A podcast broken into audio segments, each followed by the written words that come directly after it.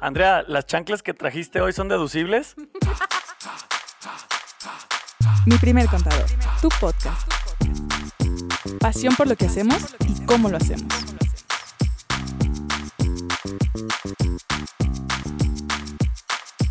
¿Cómo están? Qué gusto saludarlos de nueva cuenta. Bienvenidos a mi primer contador, tu podcast. Un día sabroso, llovidito, bien a gusto aquí platicando. Lili, Andrea, ¿cómo están?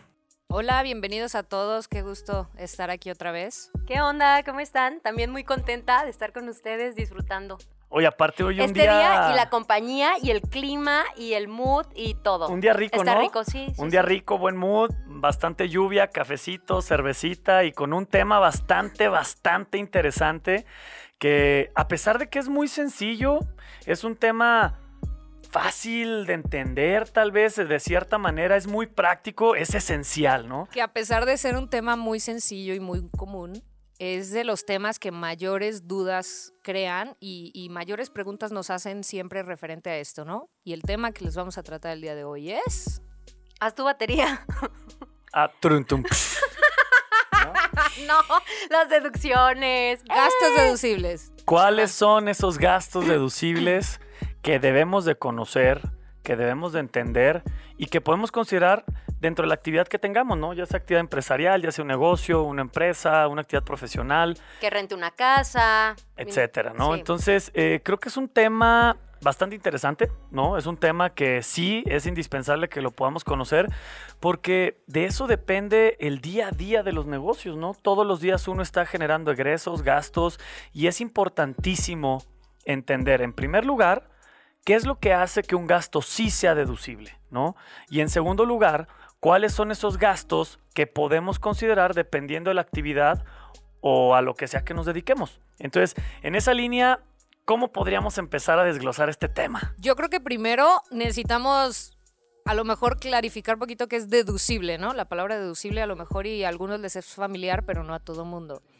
Y eso significa que son los gastos que yo puedo meter en mi contabilidad. O sea, es decir, que son los gastos que sí le van a restar a mis ingresos y en base a eso voy a determinar una utilidad. Entre más gastos deducibles yo tenga, pues menor va a ser también la utilidad, ¿no? Y menor el impuesto.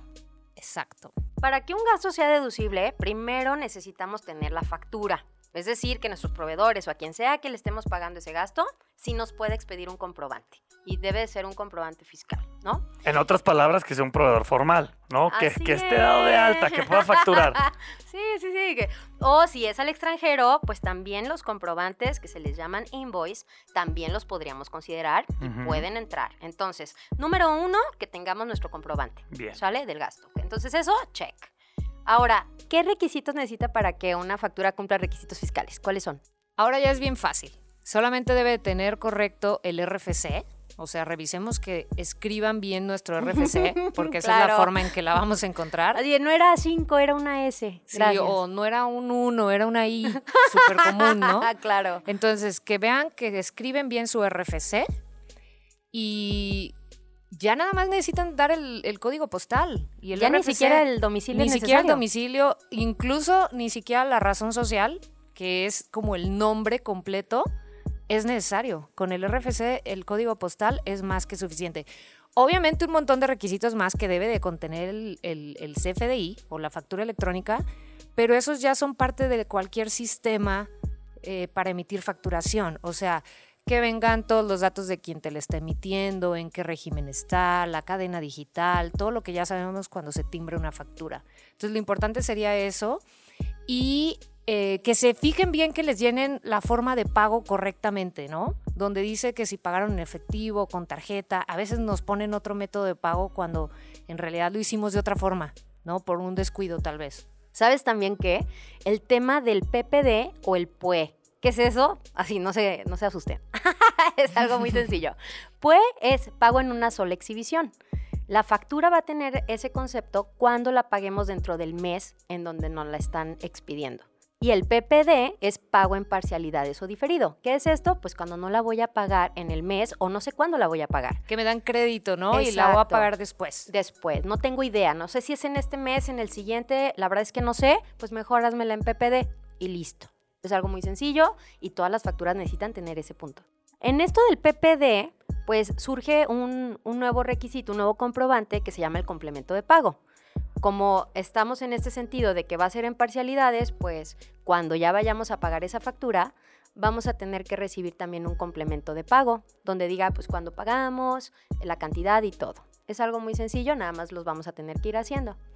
Sí, y termina siendo parte de la misma factura, ¿no? O sea, es decir, hay una factura electrónica cuando yo pago en una sola exhibición o me la hacen con, con ahí que diga PUE, eh, o cuando me la hacen que dice PPD, que es porque mi proveedor me dio crédito o no sé cuándo lo va a, pagar, me va a emitir ese complemento de pago y con eso, listo, ya estarían los requisitos completos. También tenemos que considerar el monto de ese gasto. Si el monto es menor a dos mil pesos, nosotros lo podemos pagar por efectivo o con cualquier otro medio y sería deducible. Si se pasa de esos dos mil, entonces ya tendríamos el requisito de que se debe de pagar por banco.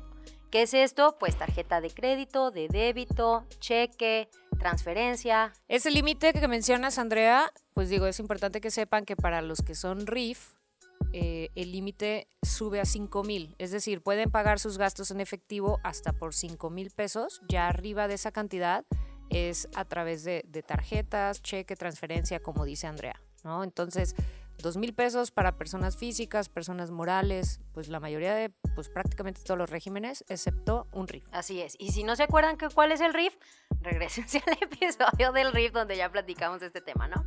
Y entonces, otro de los requisitos también fundamentales y donde nos vamos a meter un poquito a explorar más allá es el tema de que sean indispensables para nuestro negocio. A ver, usando nuestra creatividad, ¿qué sí podríamos meter deducible? Y esa creo que es una de las partes más interesantes, ¿no? Es donde, Claro. es donde se pone sabroso el asunto. Oigan, y déjenme hacer un paréntesis ahí nada más para el tema de la gasolina. La gasolina es un gasto muy recurrente, ¿eh? Y es uno de los más, sí, totalmente, de los que más funcionan y más comunes. Sí, y ahí cabe mencionar que es el único gasto que siempre tenemos que pagar con tarjeta, transferencia, cheque, pero nunca en efectivo, para que esas facturas sean deducibles. ¿Va? Claro, y generalmente todos los negocios, pues, gastamos en gasolina, la neta. Y hay muchas formas de poder hacerlo. Las gasolineras también ya, eh, muchas veces ya te pueden vender vales y ya tú los usas en tu empresa, ya se los pasas a tu equipo, lo que sea. Y haciendo mención, Andrea, justamente eso que comentas de los gastos al extranjero, creo que es bien importante mencionar lo siguiente, ¿no?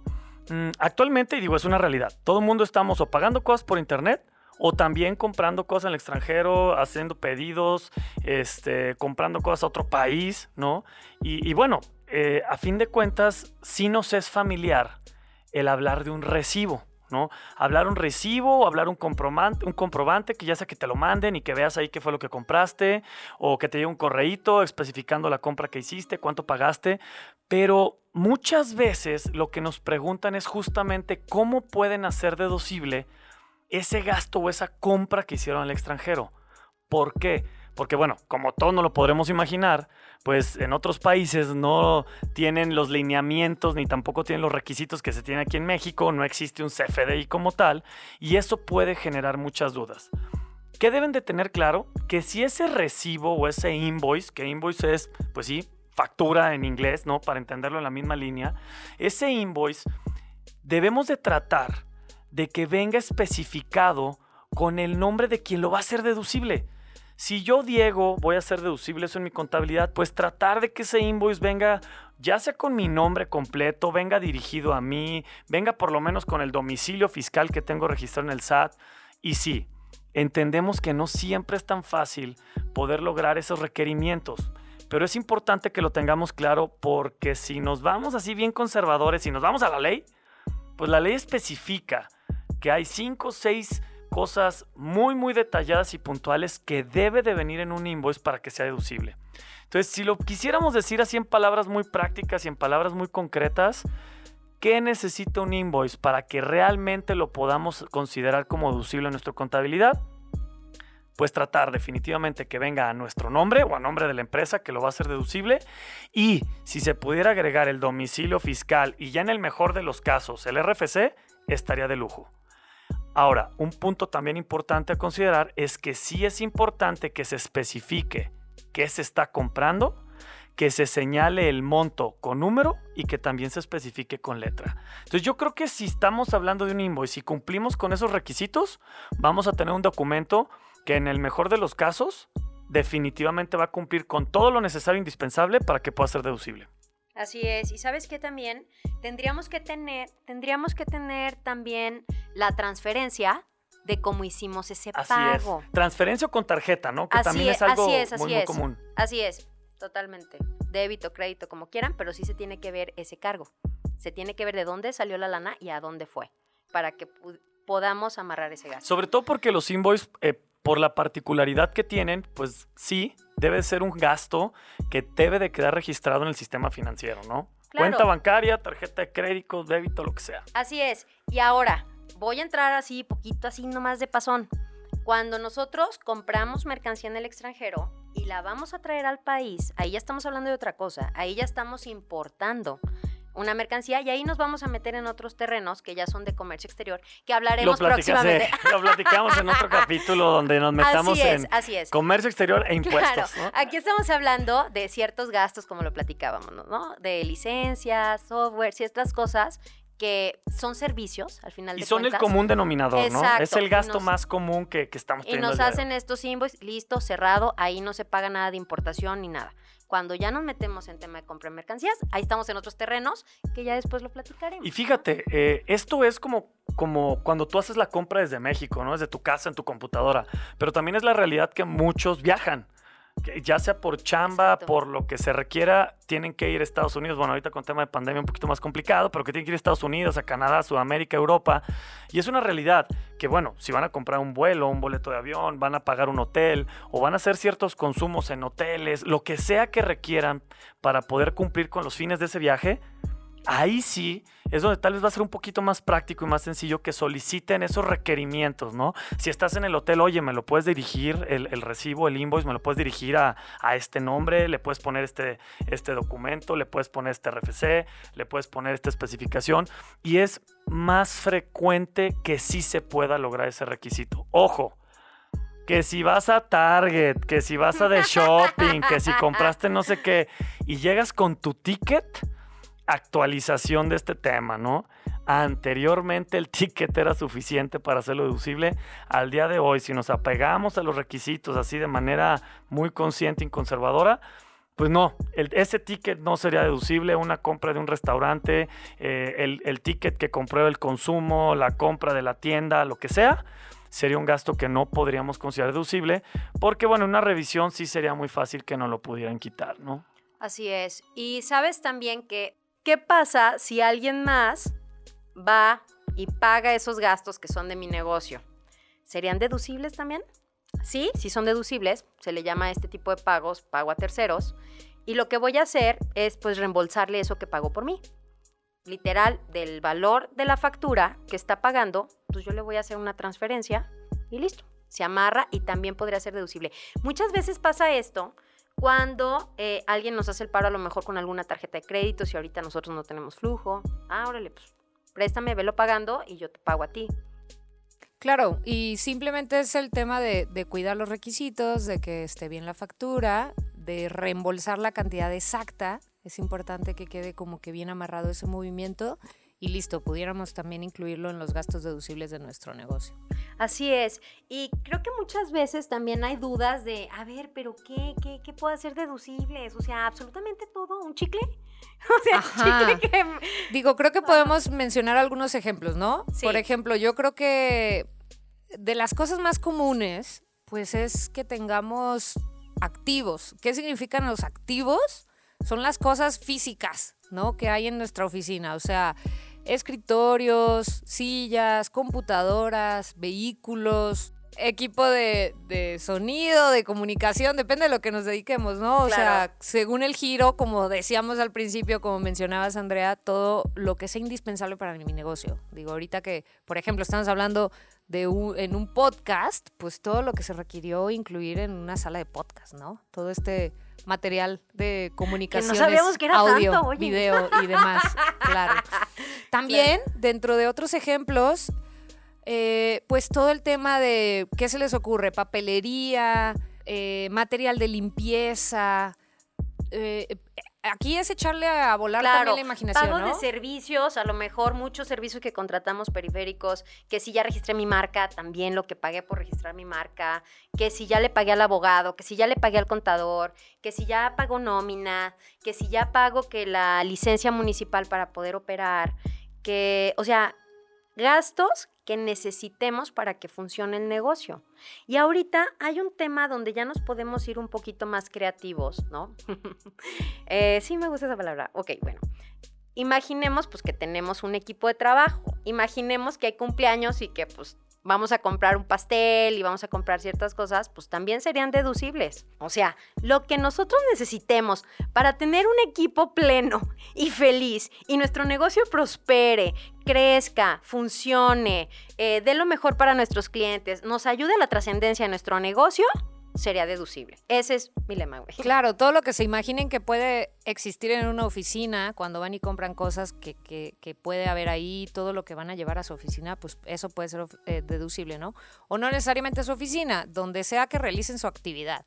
O Así sea, es. eh, también si, si, no sé, si le van a dar mantenimiento, hay que darle una arreglada, eh, todas esas cosas también son deducibles, pueden ser esa clase de ejemplos. Entonces, bueno, pues ya aquí una pequeña probadita de lo que deben de considerar. Ya saben entonces cómo sí poder tener un gasto deducible y que este gasto a fin de cuentas nos ayude a restarle a los impuestos que tenemos que pagar. De vital importancia. este. Así que, pues bueno, pues muchísimas gracias. Eh, esperemos que este podcast no solo se haya gustado, sino también sea de mucha ayuda. Y pues seguimos ahí en contacto. Cualquier duda ya saben que aquí estamos a la orden con mil gusto. Adiós. Hasta la vista. Cuídense Bye. mucho, nos vemos pronto. Bye. Bye. Muchas Bye gracias. a todos. Los queremos. Gasten y pidan Y factura. recuerden que el café va por nuestra cuenta. Saludos. Muchas gracias. Y el Abrazo. café también es deducible. Ah, sí. Qué buen punto. Pidan factura del café. Bien, bien ahí. Gracias, que estén bien. Hasta luego. Bye. Bye. Recuerda seguirnos en Instagram y Facebook.